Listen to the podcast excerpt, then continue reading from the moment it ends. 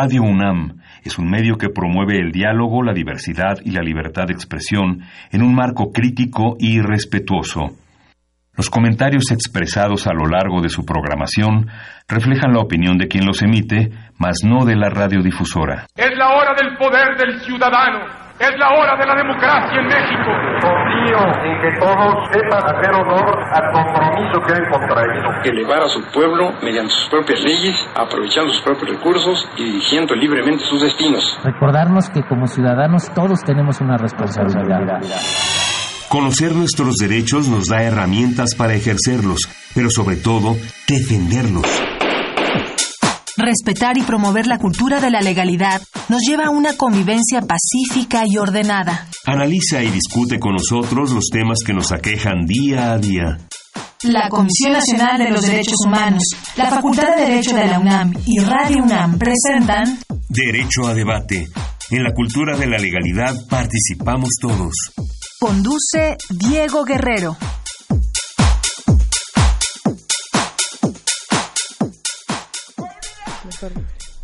Hola, ¿qué tal? Muy buenas tardes. Bienvenidos a Derecho a Debate. En la cultura de la legalidad participamos todos. Mi nombre es Diego Guerrero y como cada martes les agradecemos que nos sintonicen por el 96.1 FM Radio UNAM. El día de hoy, bueno, me, vamos a hablar sobre el acceso a la justicia desde la reforma laboral y la economía colaborativa. Y me acompaña el día de hoy en la conducción quienes son la esencia de nuestra universidad, sus estudiantes. Eh, Paola Mercado, un placer tenerte el día de hoy aquí en Derecho a Debate. Muchas gracias, Diego. Es un honor para mí estar aquí con ustedes y un gusto y pues compartir aquí con los invitados especiales que tenemos este día. A ver, antes de presentar a nuestros invitados, me gustaría que me platicaras qué sabes sobre el tema que vamos a abordar el día de hoy. Mira, pues el acceso a la justicia laboral ha sido un cambio importante desde la reforma eh, del artículo 123 en el año 2017. Ahí fue cuando justamente implementan ¿no? el eliminar las juntas eh, juntas de conciliación y arbitraje y pues como transitar la justicia ya a que un tribunal conozca de los conflictos eh, laborales. Y bueno, también lo, la cuestión del centro de eh, conciliación, que va a ser ahora el que regule la conciliación entre las partes, ¿no? De trabajadores y patrones. Y ya después, pues en caso de que no se llegue a un acuerdo, pues ya nos es ir al tribunal, ¿no? Muy bien, pues bueno, pues el qué, cómo y cuándo nos lo van a decir nuestros invitados, pero antes vamos a escuchar las voces universitarias. ¿Qué sabe nuestra comunidad o qué conoce nuestra comunidad sobre el tema que vamos a abordar el día de hoy? Y regresamos para presentar a nuestros invitados. No se vayan. Las voces universitarias.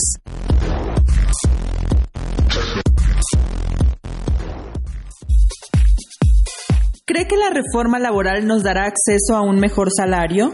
Más que un sistema de fe que suponga creer o no, yo esperaría que sí. Aún no entro al mercado laboral, pero en cuanto entre me gustaría que puntos como el de la seguridad social se cumplan y esperaría que el protocolo para prevenir la discriminación por género también se llevara a cabo. Pues no sé si a mejores salarios, pero yo espero que sí a mejores condiciones laborales, ¿no? Como como el acceso al seguro al seguro social y también a que realmente se vigile que los que los patrones no den de alta a sus trabajadores en el seguro con un menor salario, ¿no? Como acostumbran muchas veces. Pues espero que esta reforma laboral se enfoque en dignificar el papel del trabajador y que no solo sea en beneficio de las empresas. Espero, no estoy muy informada al respecto, pero espero que pueda beneficiarnos y creo que en el caso de las trabajadoras domésticas sí puede ser algo que les ayude a tener pues seguro social y un mejor salario. Escuchas Derecho a Debate. Llámanos al 5536 4339. Derecho a debate.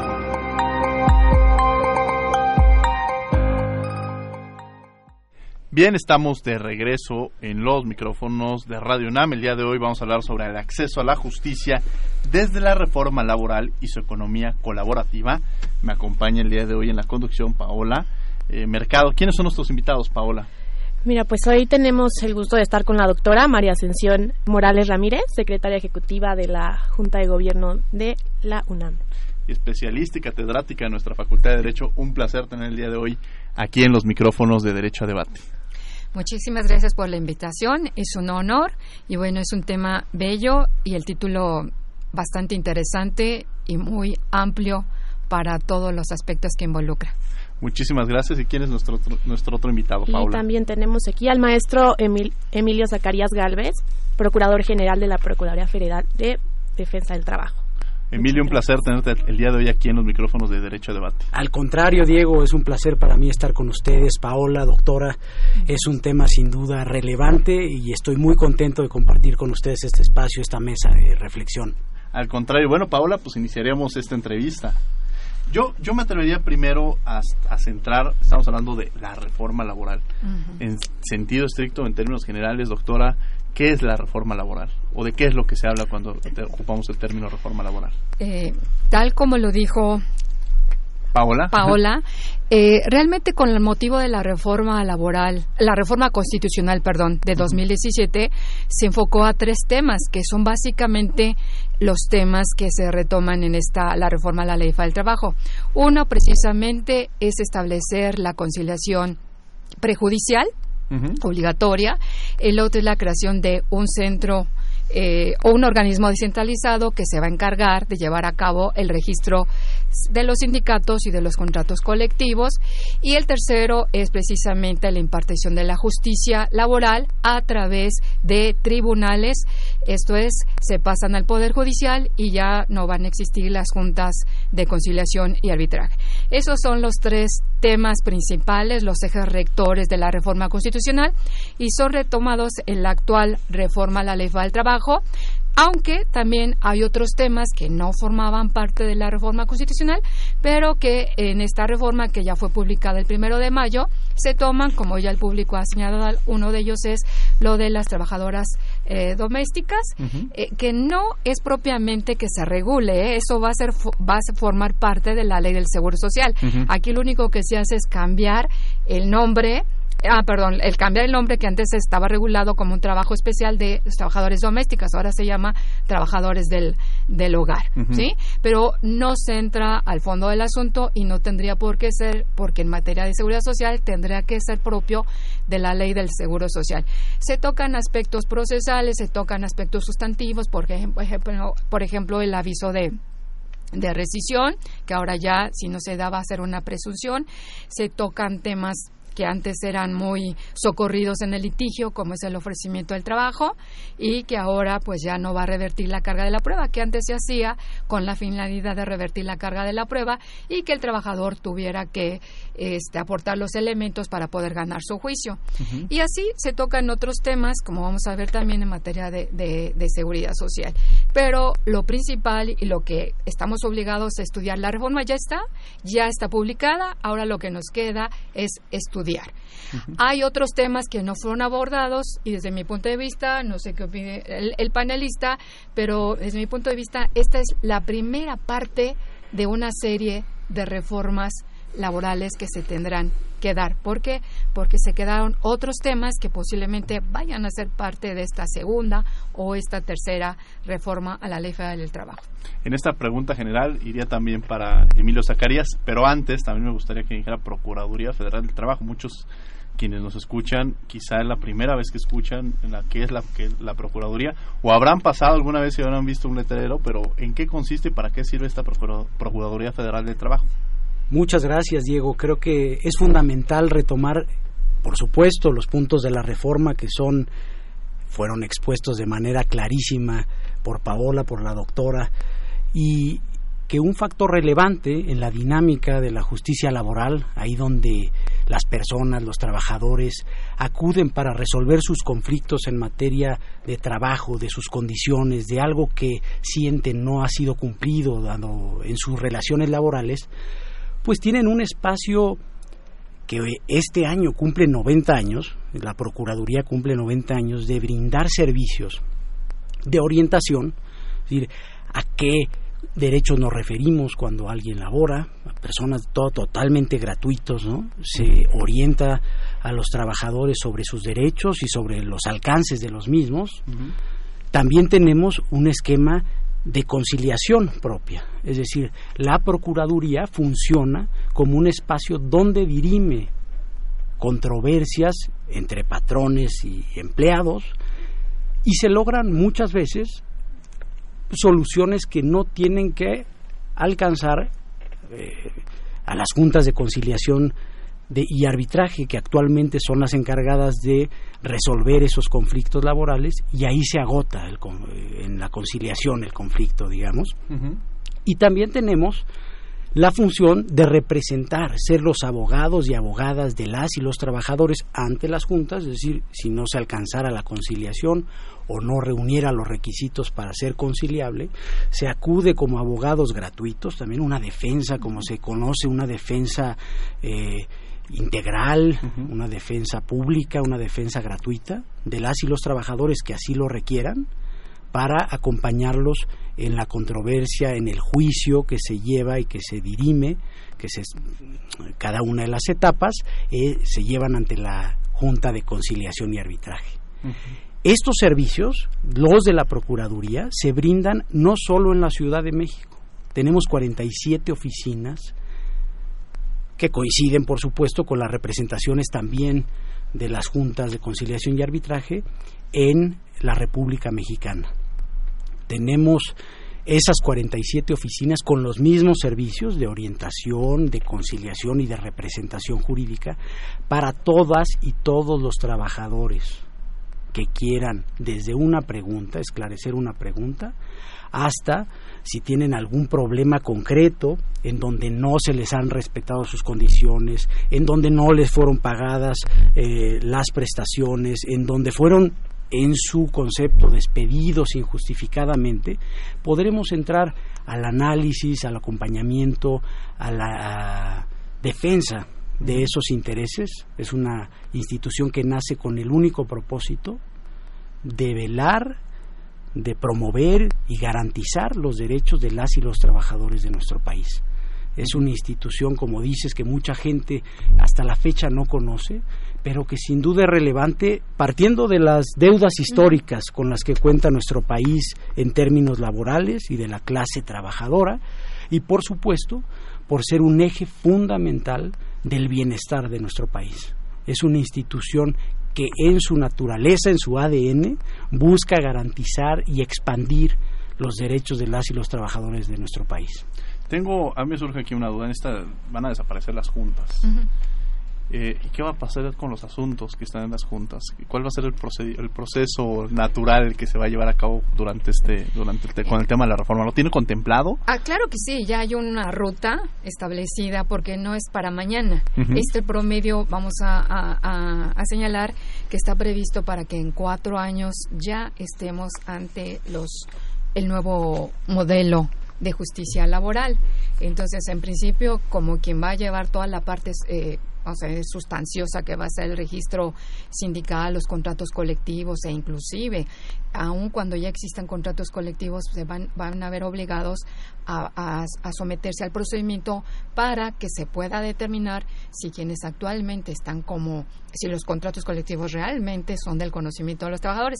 Entonces, en principio se marcan eh, tiempos para que se expida, 180 días para que se expida la ley orgánica del centro de conciliación y registro laboral, se establecen tiempos para que empiece a actuar la conciliación, se establecen tiempos para que eh, tanto la conciliación federal, porque también va a ser conciliación a nivel de tribunales locales, se establecen tiempos para que las juntas vayan concluyendo los que tienen actualmente y posteriormente entren los nuevos tribunales. Entonces estamos hablando de un proceso que empieza desde la, ley orgánica del centro, este, la, cuando inician las conciliaciones, cuando se crean los nuevos tribunales federales y, y locales, cómo se hace la transición de estos de los expedientes de la conclusión y estamos hablando en términos de los transitorios, que es un promedio de cuatro años.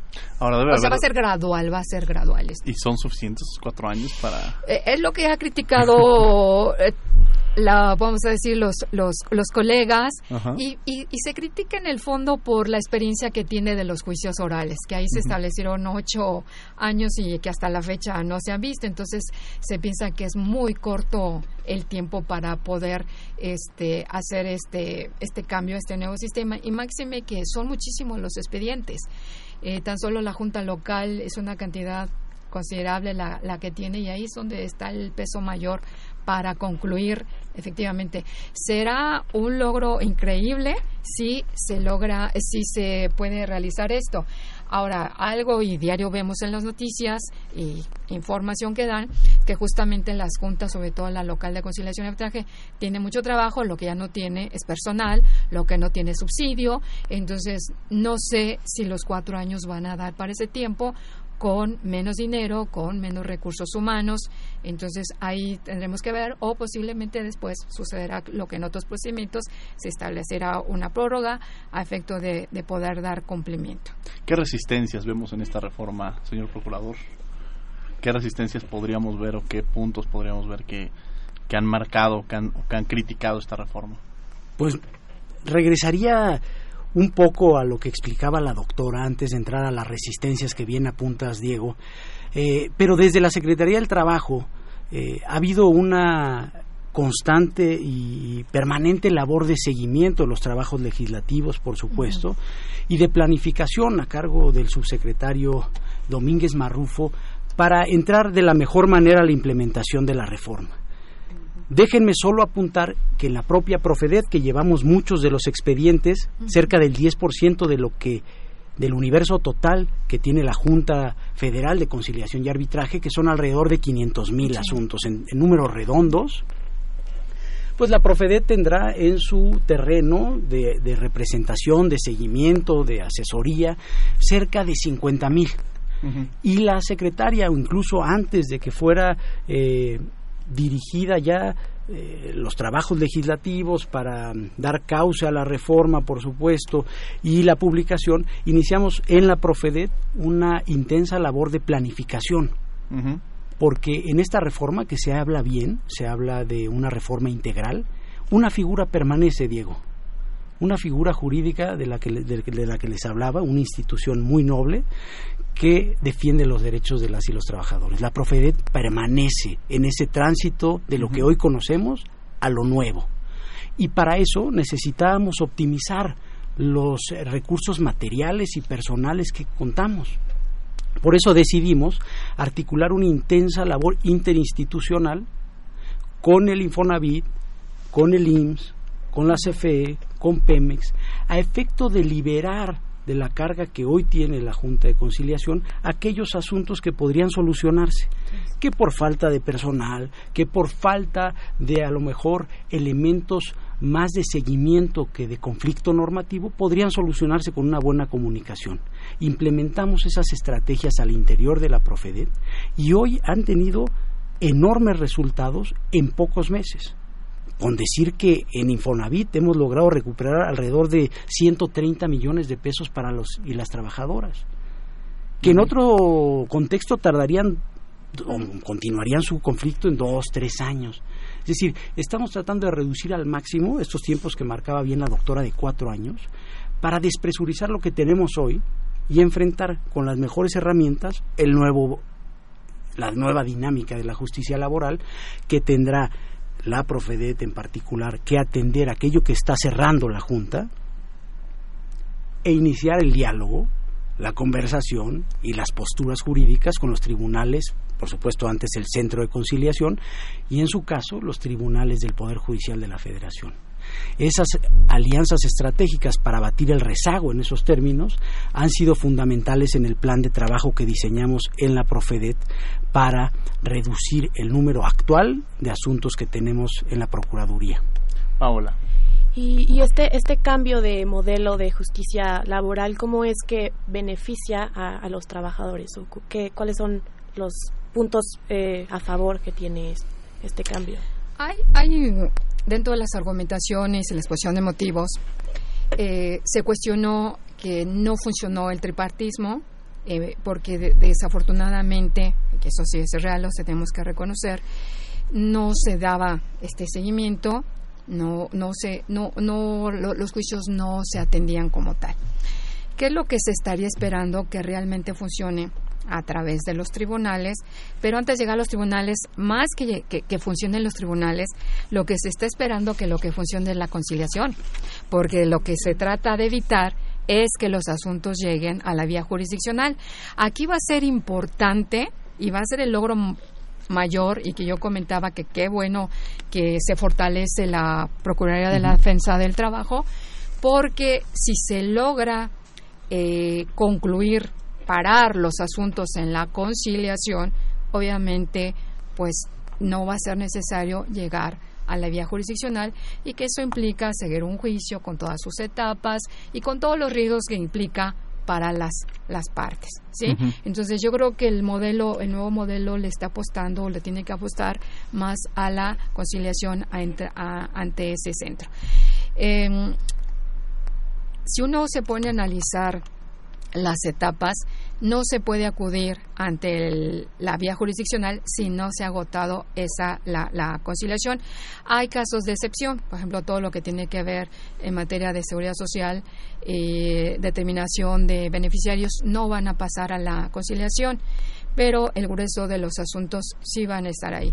Ahí desde mi punto de vista, eh, si se logra consolidar, si se logra tener al personal especializado, si se logra que las partes comparezcan, porque está prevista las etapas y las etapas podemos llamar eh, el supuesto ideal es que las partes comparezcan una vez que a través de la solicitud, que va a ser en este caso, generalmente yo digo que va a ser el trabajador, va a ser la solicitud ante el centro, el centro notificará a la parte que se pretenda llamar y si comparecen, pues va a haber la posibilidad que la autoridad eh, conciliadora pues establezca, les va a dar opciones para un convenio y si eh, llegan este arreglo, pues hasta ahí llegará el asunto y estaremos evitando que lleguen a la vía jurisdiccional.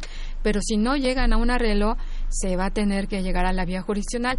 Pero prevé otra posibilidad, que, esa la, ya estaba prevista en, la, en el actual eh, procedimiento, que las partes puedan solicitar que le señale nueva fecha. A lo mejor en la primera oportunidad no llegaron a un arreglo, pero tampoco se cierran a la posibilidad de continuar. ¿sí? Entonces estoy hablando del supuesto ideal, pero puede ser que en el supuesto no ideal y que eso sí afectaría, esa afectaría es que acuda la parte que solicitó la conciliación, pero no acuda la contraparte, la que fue llamada. Y entonces ahí inmediatamente, pues obviamente a esta parte le fincará una multa y le darán su carta de de que acudió a la conciliación, pero inmediatamente se va a tener que ir otra vez a la, o se va a ir a la, a la vía jurisdiccional, que es lo que se trata de evitar. Vamos a escuchar por tus derechos las noticias más relevantes de la Comisión Nacional de los Derechos Humanos y regresamos a hablar de este interesantísimo tema. No se vayan. Por tus derechos.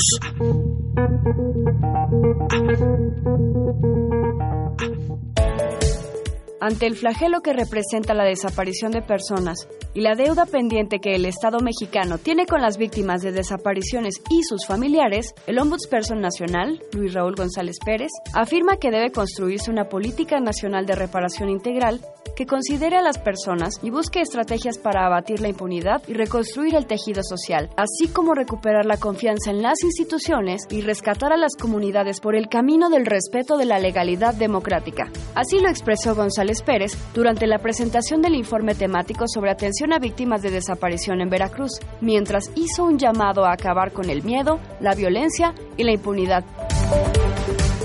La Comisión Nacional de los Derechos Humanos se congratula por la reinstalación del Sistema de Protección Integral de Niñas, Niños y Adolescentes e hizo énfasis para reflexionar objetiva, plural e informadamente sobre las decisiones gubernamentales que impactan en los derechos de las y los menores de edad la CNDH emitió la recomendación 15 diagonal 2019 al gobernador del estado de Guerrero y al presidente de la junta directiva del Colegio de Bachilleres, el COVACH, de esa entidad federativa, debido a que esta institución educativa no aceptó una recomendación previa sobre el cumplimiento de un fallo laboral en favor de un empleado del COVACH. En 2016, la víctima promovió una queja contra dicha institución educativa, la cual ganó Por ello, el Tribunal Estatal acordó la restitución de su fuente laboral y una compensación económica. Sin embargo, no hubo tal retribución y fue despedido nuevamente. La CNDH vigila el cumplimiento de esta recomendación a favor de la persona trabajadora víctima de despido.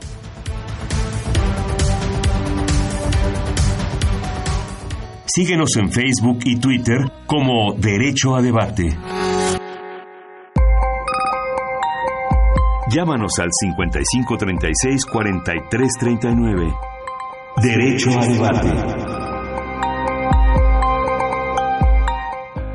55 36 43 39 son nuestros teléfonos. Estamos en las redes sociales también como Derecho a Debate para que nos hagan llegar preguntas, comentarios que tengan sobre el tema del día de hoy el acceso a la justicia desde la reforma laboral y la economía colaborativa. Me acompaña el día de hoy en la conducción Paola, gracias Paola, y bueno, la doctora María Ascensión y el procurador Emilio Zacarías. Estamos en esta, en el tema que, que, que, es muy, muy interesante y que además a todos nos involucra. El tema de los derechos sociales tenemos que entenderlos como un tema en el cual todos tenemos que estar conectados, todos tenemos que hablar, todos tenemos que saber, porque en algún punto, en algún momento, día a día estamos involucrados en los mismos. Emilio Zacarías, en estas resistencias que platicábamos antes, ¿cuáles son esas las que hemos podido observar?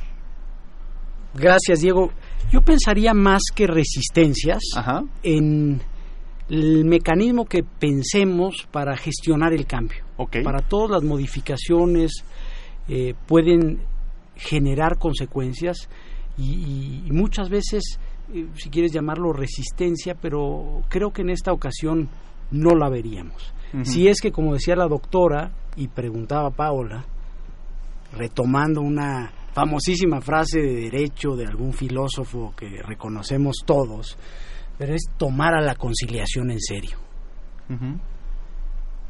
Esta reforma apuesta a agilizar esos procedimientos de conflictos laborales para acercarlos a la ciudadanía para dar certeza jurídica a los involucrados de que existe una institución, entiéndase ahora el registro, el, Centro de Conciliación y Registro Laboral, en donde podrán conciliar. Pasar de una cultura de litigio de los tribunales, de que solo demandando actúan, de que solo demandando obtendremos resultados para velar por los derechos, debe ir mutando poco a poco, tomándonos la conciliación en serio, de que debemos agotar, y un acierto me parece de esta reforma es que orienta, como lo decía la doctora, a que sea obligatoria. Es decir, ese procedimiento, salvo las excepciones también muy claras en la ley, debe agotarse. En la medida en que los operadores, los funcionarios de los centros y de la Profedet también, tomemos en cuenta eso, tomemos en serio que ese esa fase del procedimiento es indispensable para mejorar los estándares de justicia, de satisfacción de derechos y reducir el margen de litigiosidad, de aquellos asuntos que llegan sin conciliar a un tribunal del Poder Judicial de la Federación para que un juez decida. Si no vemos eso como excepcional, tendrá muchos riesgos la implementación de la reforma pero estoy convencido, por lo menos desde el ámbito de la Profedet, tenemos bastante experiencia en ese servicio de negociación asistida, de conciliación, para lograr que sea más eficiente. Creo que un punto fundamental de la reforma para quien nos escucha es que no solo contarán con este centro para dirimir las controversias en conciliación, sino que la Procuraduría permanecerá para acompañarlos en todo ese trayecto en donde privilegiaremos siempre el cuidado y el resguardo de sus derechos. Y, justo en este tema de la conciliación, realmente, ¿cuál es la diferencia sustancial que existe entre las juntas eh, de conciliación y arbitraje y este centro eh, de conciliación? O sea, ¿cuál, ¿cuál es una diferencia importante?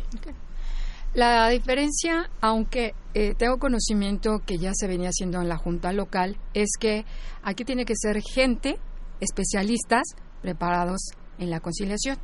Mm. Entonces, cosa que aunque en el procedimiento laboral, hasta este momento actual, eh, eh, hasta el momento, sí incluyó una etapa de conciliación, no se realizaba por los especialistas este, con las características que ahorita la reforma está pidiendo de requisitos y demás para que sean estos los conciliadores los que se lleven.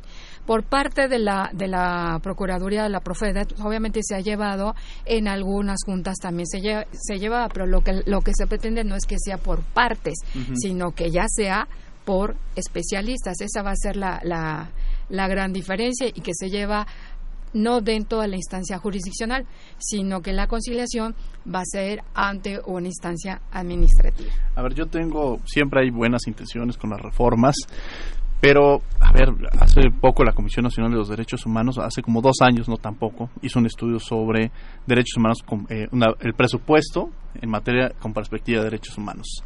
Está muy bien, incluso veníamos de unos foros en España, todos hablando de los derechos fundamentales. Sí, está muy bien el derecho a la salud, pero ¿con qué recursos? Exacto. Vamos a hablar del derecho a la educación, una educación de calidad, pero están los recursos. Y, la, y esa es la pregunta. O sea, este, creo que me, parece que esta reforma abarca muchos elementos, pero hay monto, cuánto cuesta, hay, existen los recursos suficientes que estuvieron contemplados para la misma, porque decían, eh, va a haber menos personal, menos presupuesto en el caso de esta transición pero se ha subsanado en otras partes o qué? Creo que es uno de los temas que, que, debe ser de interés, ¿no? Es la pregunta de los 60 mil, porque todo el mundo se todo el mundo sabe que va a ser eh, muy, eh, ¿cómo será? Es que se requiere un gran presupuesto, ¿sí? Y que es una reforma muy costosa. Sin embargo, pues con que lo garanticen, que haya anualmente o desde ahorita que va a existir el recurso, pues será muy bienvenido. No se ha dicho si va a existir, sabemos a título de que el presidente dijo que sí, que va a haber recurso, pero no tenemos un documento, no hay nada donde se pueda decir ya está asignado este monto para la reforma. Al menos yo no tengo conocimiento, no sé por parte de ustedes. Eh, sería justamente la pregunta para los dos, Emilio Zacarías. Pues gracias. Creo que hay una diferencia en cuánto cuesta un derecho, digamos, garantizar el derecho a la salud, como lo decías, sí, sí, sí. o el derecho a la vivienda. Eh, ¿Qué requiere para que un ciudadano, ¿no? una trabajadora, un trabajador pueda garantizar o en escala, ¿no?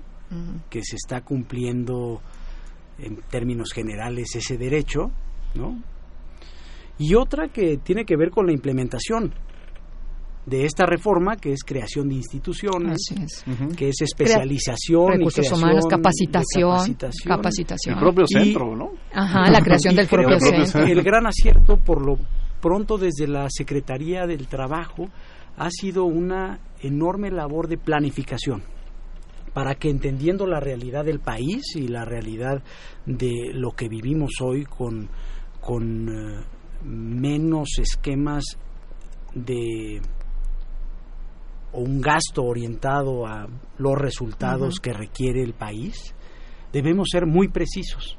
Y solo se logra esa priorización, esa precisión con lo que entiendo y he visto, no solo he visto en la Secretaría una planificación intensa y, y, entiendo que es el mismo compromiso de los distintos poderes involucrados en esta implementación y que sin duda, estoy convencido de ello, traerá una nueva dinámica de la justicia. Es decir, el recurso es fundamental, importantísimo, pero si no se tiene una planificación adecuada, cualquier recurso es insuficiente. Es decir, la doctora hablaba en aquella época de los ocho años que se llevó la implementación del sistema de justicia penal y de un análisis de varios organismos internacionales y las propias evaluaciones nacionales, no hablan de una falta de recursos. No me parece que faltó recurso para implementar, sino contrario a lo que se hace hoy, que se está planificando, que se está determinando qué competencias requieren los funcionarios de los centros, qué competencias requiere el nuevo eh, conciliador o en parte de la Profedet, a quien acompaña a ese trabajador que fue despedido injustificadamente, hablar con un funcionario conciliador que planteará las vías posibles de solución, toda esa estrategia de organización de trabajo, de organización de prioridades, creo que se está llevando a cabo y eso permitirá eficientar el recurso que se destine para la consecución de los objetivos, para lograr esos objetivos de justicia que tanto requiere el país. Paola. Eh, y justo como en, este tema de la implementación, me resalta como la, reforma viene planteado justamente eh, implementar un consejo interinstitucional para que dé seguimiento eh, que sesione no sé cada cuánto tiempo al año y dé seguimiento como a la implementación y que se haga a nivel local y federal. Es, ¿Cuál es realmente la función de, de este consejo, de esta coordinación? Señor procurador, ¿cuál es, le damos, este, ¿cuál es la función de este, de este?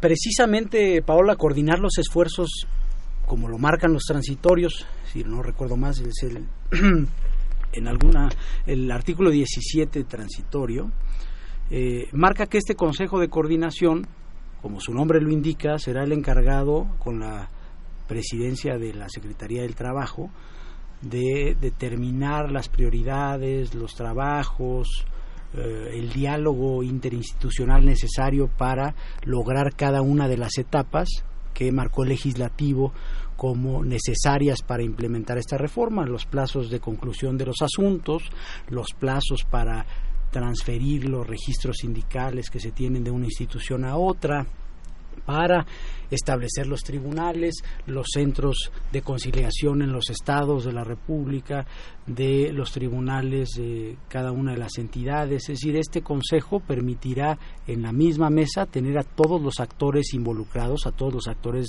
de decisión en esta implementación, para definir en consenso, en diálogo, lo que debe hacerse eh, en los cuatro años en el marco que marca en el marco que establece la propia reforma. A ver, el programa es acceso a la justicia desde la reforma laboral y la economía colaborativa. ¿Qué es la economía colaborativa? No hay una definición que sea internacional, que esté consensuada. Sí, porque va a depender eh, de del tipo de actividad que se realice, pero vamos a señalar algunas.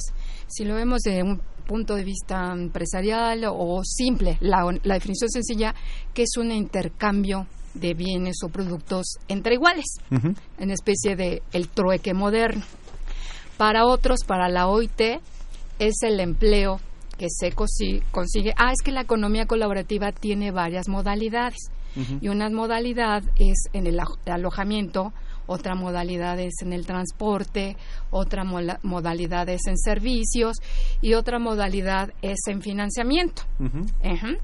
Entonces, si nos vamos a la modalidad que impacta en el trabajo, la OIT, dice la economía colaborativa o le denomina la economía de trabajos esporádicos, es aquella que se consigue a través de las plataformas digitales. Mm, entonces, si nos vamos a esta economía ya hablando de materia laboral, pues entonces estamos hablando de esta economía donde eh, participan tres partes, una plataforma digital, un supuesto cliente o un usuario y una persona proveedor que da el servicio. ¿Sí? Hasta ahí pareciera que no hay problema. Pero si decimos, por ejemplo, la OCDE dice que es la economía colaborativa es eh, un autoempleo que se da a través de las plataformas digitales. Entonces, cuando estamos hablando en materia laboral, laboral de la economía colaborativa, estamos hablando del empleo, del trabajo a través de plataformas digitales. ¿Cuál es el problema eh, a través que tenemos dentro exclusivamente en materia laboral? tenemos dos tipos de trabajos, uno que se le conoce como el trabajo colaborativo y otro que se conoce como el trabajo a demanda. Ese es el que más conocemos.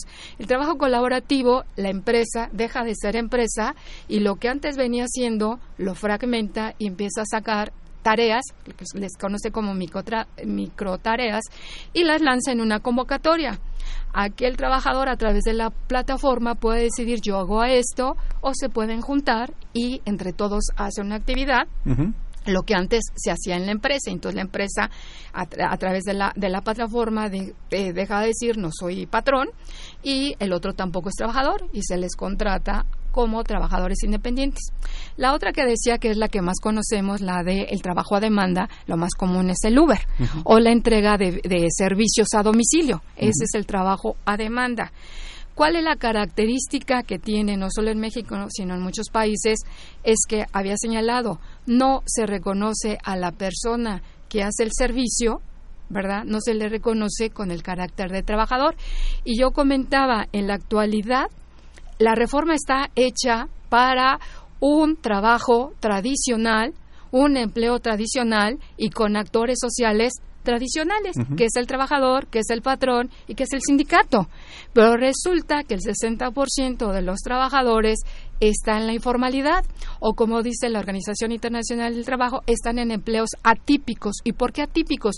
Porque ya no responden que no están en una empresa, no hay esa relación de subordinación, el patrón ya es invisible, ya no podemos saber exactamente quién es el patrón y por eso se les conoce como trabajos atípicos o caen dentro de la de la informalidad, ¿sí? Entonces, ¿cuál es la situación que cada vez más gente cuando surge la economía colaborativa, en sus inicios surgió por gusto, por una actividad de, consumo donde compartíamos, que era realmente el símil del trueque. Después surge, la segunda etapa, surge por una crisis, la crisis de 2008-2009, donde la gente dice, tengo un vehículo que ahí está parado, entonces lo voy a poner a trabajar.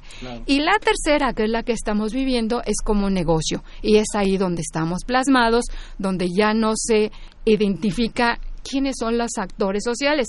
Y entonces tenemos muchísima gente ya trabajando en la economía colaborativa, eh, este, economía colaborativa en el trabajo colaborativo o en el trabajo a demanda y el problema es y retomo lo que dijo el procurador si algo hay que defender es que este tipo de trabajadores están surgiendo sin ningún tipo de derechos, no solo laborales, sino de seguridad social. Que eso voy. Yo creo que en unos años, pensemos a corto plazo, pero pensemos a largo plazo qué o sea qué beneficios de seguridad social van a tener aquellas personas pues un retiro o una o sea se van en el camino un poco obligados a trabajar hay hay unos tienen beneficios sobre todo si son jóvenes los jóvenes les van a beneficio no quiero ir a cumplir un horario quiero flexibilidad este tengo todas las mejores condiciones.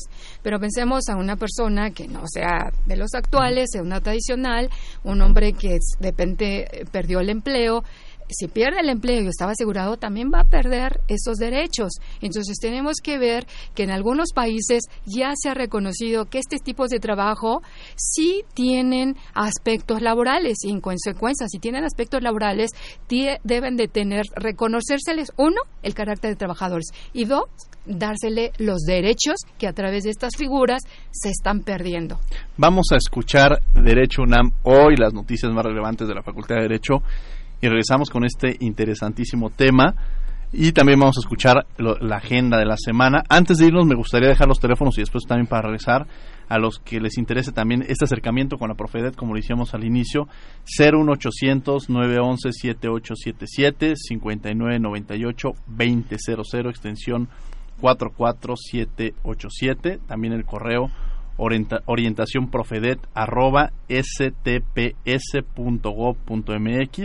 en Twitter está como arroba Profedet y en Facebook también para Profedet para que tengan un mayor acercamiento a esta institución y también podamos entenderla y aprovecharla en esta nueva reforma sobre las nuevas funciones y responsabilidades que tiene. No se vayan, regresamos. Derecho UNAM, hoy.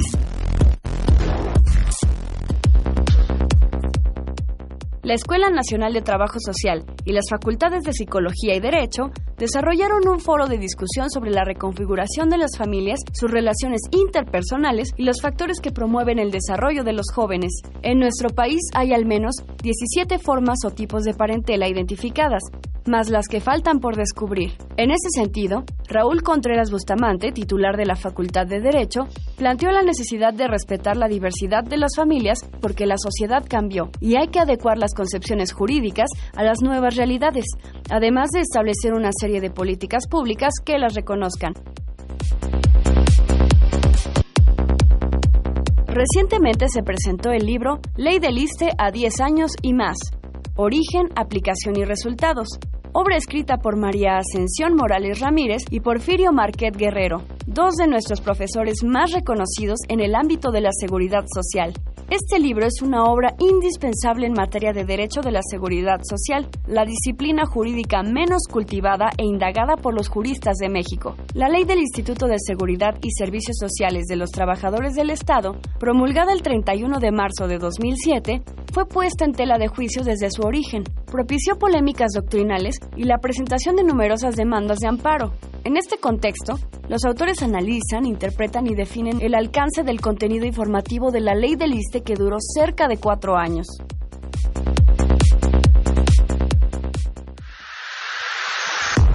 Derecho a debate.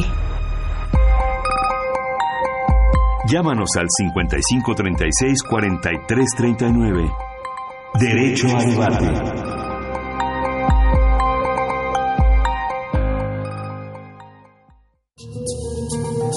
Agenda semanal.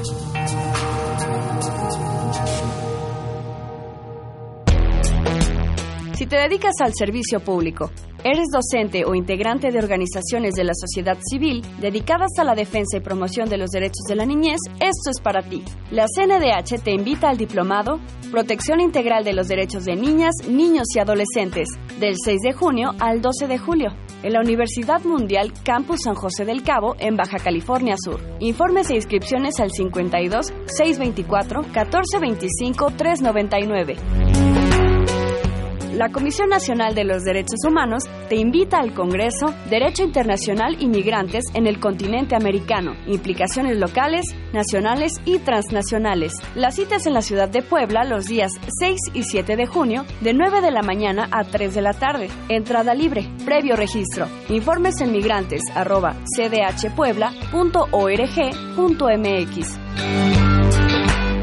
Este año, la Universidad Nacional Autónoma de México celebra 90 años de autonomía universitaria. Únete a la conmemoración. Te esperamos el próximo 12 de junio en las instalaciones de la antigua Escuela Nacional de Jurisprudencia en el Centro Histórico. Informes en la página de Facebook de la facultad. Te esperamos. La facultad te invita al quinto Simposio Internacional sobre Sistemas de Justicia Orales Adversariales 30 y 31 de mayo de 9 de la mañana a 8 de la noche. En Avenida Juárez número 70, Colonia Centro. Mayores informes en www.oasiscapacitación.com. Escuchas Derecho a Debate. Conclusiones en 30.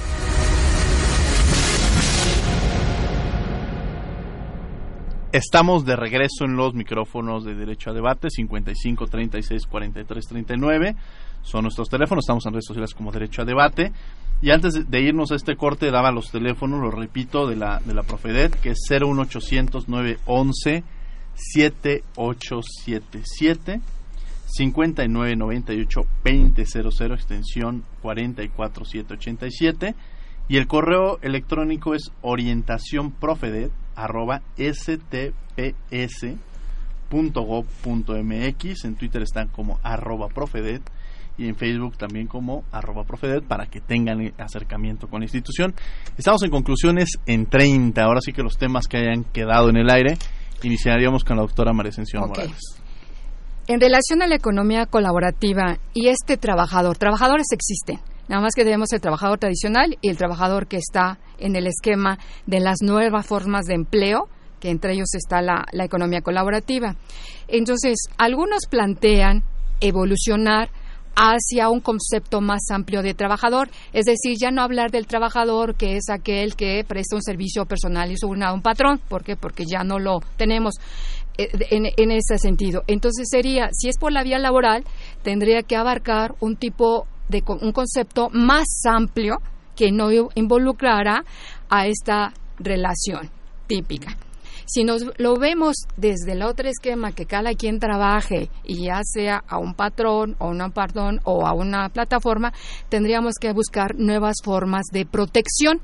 Y entonces a lo mejor, bajo este esquema, que es otra perspectiva, es abordar la protección no ligada al trabajo, no ligada a un centro en específico, sino por el simple hecho de ser una persona, ser un, o un trabajador independiente te- se tenga la posibilidad de tener, en este caso, los derechos para hacia futuro, enfermedad, riesgos eh, y, y a futuro una pensión. Entonces, hay dos perspectivas en donde le enfocamos o modificamos a través de la, de la ley laboral los conceptos de ampliar quién es trabajador, quién es patrón, qué se entiende por empresa y tal, o lo hacemos a través de la parte de seguridad social y entonces empezar a buscar estos mecanismos, estas nuevas formas de protección.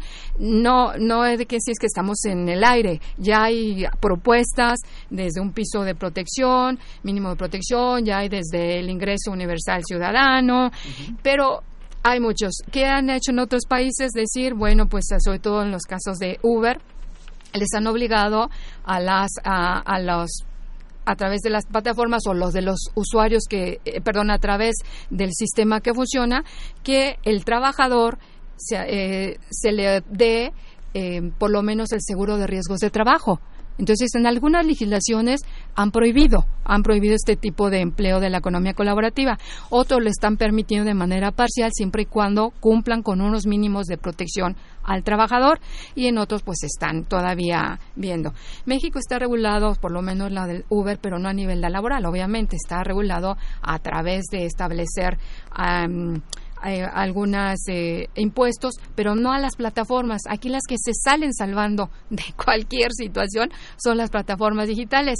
Y nada más para concluir ya es, con este fenómeno de la economía colaborativa se habla ya no del trabajador tradicional, sino se habla del cibertariado o del jornalero digital. ¿Sí? Entonces ya tenemos una figura muy, muy importante para poder ubicar a este tipo de trabajadores le faltan algunos temas. Ahora sí que la primera parte de la reforma y creo que hay temas pendientes en la reforma. Emilio Zacarías. Interesantísimo ese, esa postura, doctora, sobre la economía colaborativa y cómo afecta a los terrenos de la economía, de la producción. Y creo que invito a reflexionar nuevamente a que conozcan a la Profedet, porque en su brújula, en su límite, solo están los derechos de las y los trabajadores. Por eso es un espacio natural, para en una de sus funciones donde es asesorar, clarificar términos, repensar, dialogar sobre estos conceptos que marcaba la doctora, creo que puede ser un terreno natural para eh, situar ahí el debate, entender que ahí se pueden replantear criterios, sostenerlos como una defensa de derechos y ver qué resultado tienen en la dinámica de los múltiples factores de seguridad social y de instituciones que se involucran, pero por lo menos en la postura, en el criterio de Profedet, estará buscar la mejor solución para enfrentar la flexibilidad de las formas de trabajo, para entender las nuevas dinámicas y replantearlas en clave de derechos. El lenguaje con el que Profedet puede traducir eso es en derechos. Precisamente en el plan de trabajo eh, perfilamos distintas alianzas y una muy importante fue con el Programa de Naciones Unidas para el Desarrollo por todas las implicaciones que tiene la Agenda 2030 de entender las nuevas formas eh, que, radicó en la ONU y vamos a lanzar esa colaboración para definir criterios para medir estándares de justicia. ¿Estamos o no defendiendo los derechos de los trabajadores? En esas conciliaciones exitosas tendremos con PNUD la orientación de construir indicadores que nos digan ¿estamos haciendo bien las cosas o no? y cerraría con la invitación de conseguir y consolidar una alianza, como lo hemos platicado con la Universidad Nacional también, para defender y desarrollar estos puntos de economía colaborativa y entenderlos desde la óptica de Profedet, para interiorizarlos en la institución y que nuestras defensas, tanto individuales como colectivas, tengan una óptica netamente de derechos con las nuevas con los nuevos retos y los nuevos las nuevas dinámicas económicas. Sin duda esta alianza será eh, sustancial y muy importante en beneficio precisamente de las y los trabajadores y aquí tenemos a los dos para comprometerlos desde la, desde la trinchera de la universidad. Felices de recibir a la doctora. A ponerse, a, trabajar. Paola, muchas gracias, por acompañarnos el día de hoy. Gracias, Diego, a ti. Doctora, muchas gracias. No, gracias, son temas apasionantes. Muchas gracias, Emilio, muchas gracias. Gracias a ti, Diego, y a todas y todos los que nos escuchan. Paola, doctora, muchas gracias por la conversación. Agradecemos a la Comisión Nacional de los Derechos Humanos, a la Facultad de Derecho y a Radio UNAM en los controles técnicos Agustín Mulía, en la asistencia Elías Hurtado, Jocelyn Rodríguez, Lorena Redondo, redacción y voz de las notas Ana Salazar, en las redes sociales Regina Diez Barroso, en la producción Paco Ángeles. No olviden que nos escuchamos de ley el próximo martes. Esto fue Derecho a Debate. Esto fue Derecho a Debate. En la cultura de la legalidad participamos todos.